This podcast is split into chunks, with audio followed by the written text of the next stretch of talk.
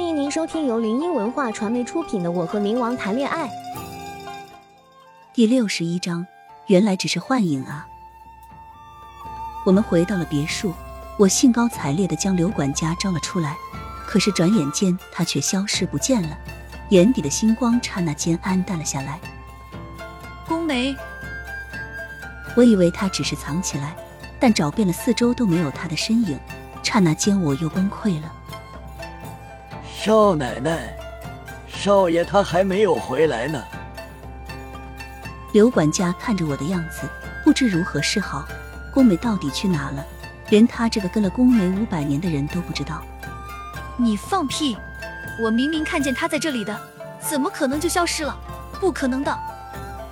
我撕心裂肺的朝他吼着，眼泪如雨一般，说掉下来就掉下来。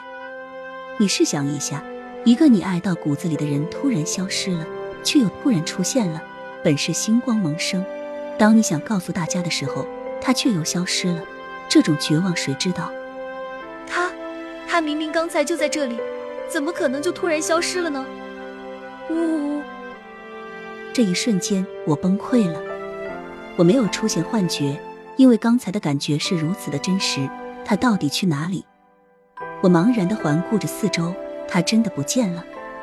刘管家看着我的样子，既心疼又无奈。少奶奶真是爱少爷爱到了骨子里，看着空荡荡的周围，没有一丝他的身影，良久我才缓过来，他真的消失了。我像是丢了魂儿一般，往楼上走。杨乐年纪小，不知道发生了什么，他被老爹抱在怀里，看着我上楼的背影，心中有无数的复杂和疑惑。姐姐，她怎么了？他声音稚嫩而软糯。老爹看着我失了魂的背影，叹道。他呀，大概是把什么重要的东西弄丢了吧。我回到跟宫梅住过的房间，这里还有那么一丝他的足迹。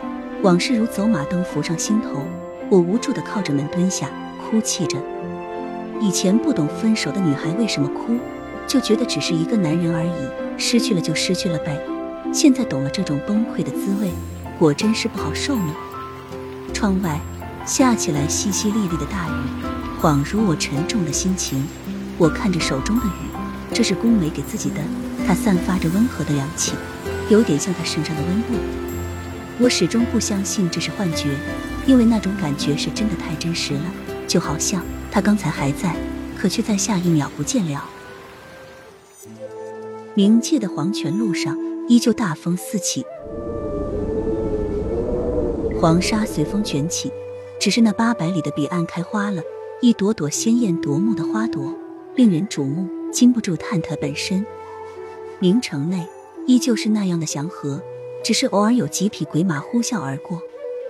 脏乱不堪的牢狱内，男人双手被铁链绑住，吊起，他的身上布满了那触目惊心的伤痕。原本俊朗的面孔上布满了污垢，本该被发冠竖起来的秀发，却散乱在脸颊两侧。苏白看着眼前这个曾经高傲尊贵的男人落得如此下场，心中是一个痛快。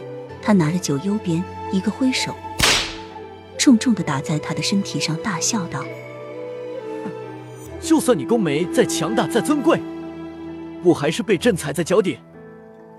跟在他身边的女子眼底的心疼清晰可见。她身着着华丽的服装，戴着满头的配饰，若不是皇后、皇贵妃。又有哪个嫔妃这样待？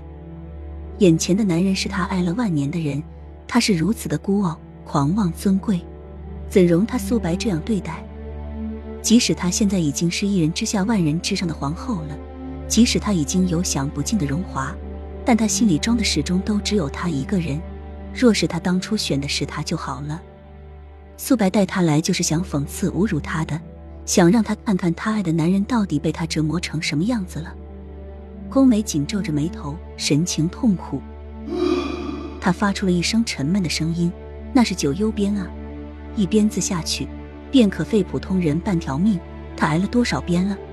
身上触目惊心的伤口令人后怕。”他睁开双眸，凌厉的目光愤恨地看着他。要不是他法力没恢复，若不是他用销魂锁将他锁住，恐怕他早就已经灰飞烟灭了。素白看着他的目光凶狠道：“子，还看？话落，只听得甩鞭子的声音，他的背上又多出来一条触目惊心的新伤口。泫雅站在一旁，看在眼里，疼在心上。她贵为一国之后，却没有办法保护自己心爱的男人。末了，又是一鞭子。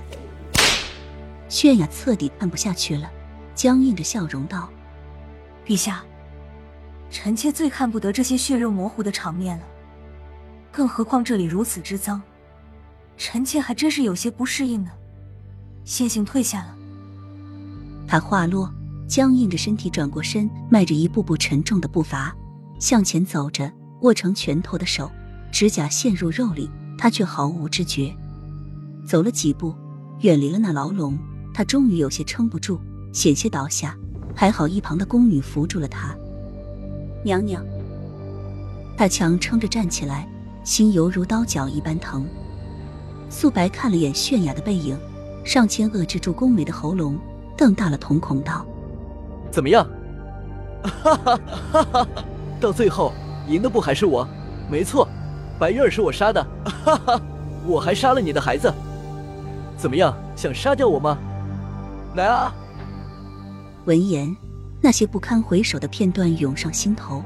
宫梅用头狠狠的朝他撞去，他使出来浑身的解数，但都没能挣开锁链。不仅如此，还给自己硬生生的添加了新的伤痕。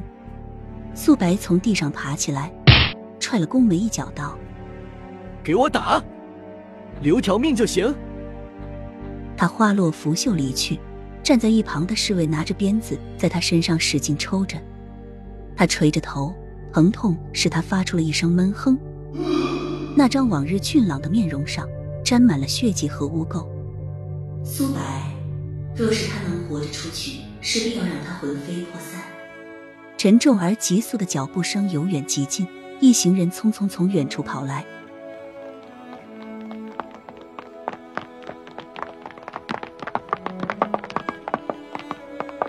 住手！苏元提着衣裙跑过来，推开那些侍卫。当看到他身上令人发指的伤痕后，心疼的哽咽道：“红梅。”他蹲下，小心翼翼的的扒开那凌乱的头发。露出那张英俊的面孔，你怎么这么傻啊？你们是白痴吗？下手这么重！公主，那侍卫话还未说完，就被他反手甩了一个巴掌。闭嘴！他急得想将那些枷锁给解开，却无济于事。强大的冲击力将他狠狠的撞倒在墙角。他摸了把血，站起来，坚定道。我今天一定要把你带出去！他的随从惊呼出声：“公主！”宫梅抬头看着他，弱声道：“没用的，别试了。”只是他话落，苏元再一次的被弹飞在墙上，鲜红的血液从他口中吐出。他跑过来蹲下，哭泣道：“那怎么办啊？不行，我去求皇兄。”他一定会放了你的。他也是爱到了极点，才这么卑微的吧？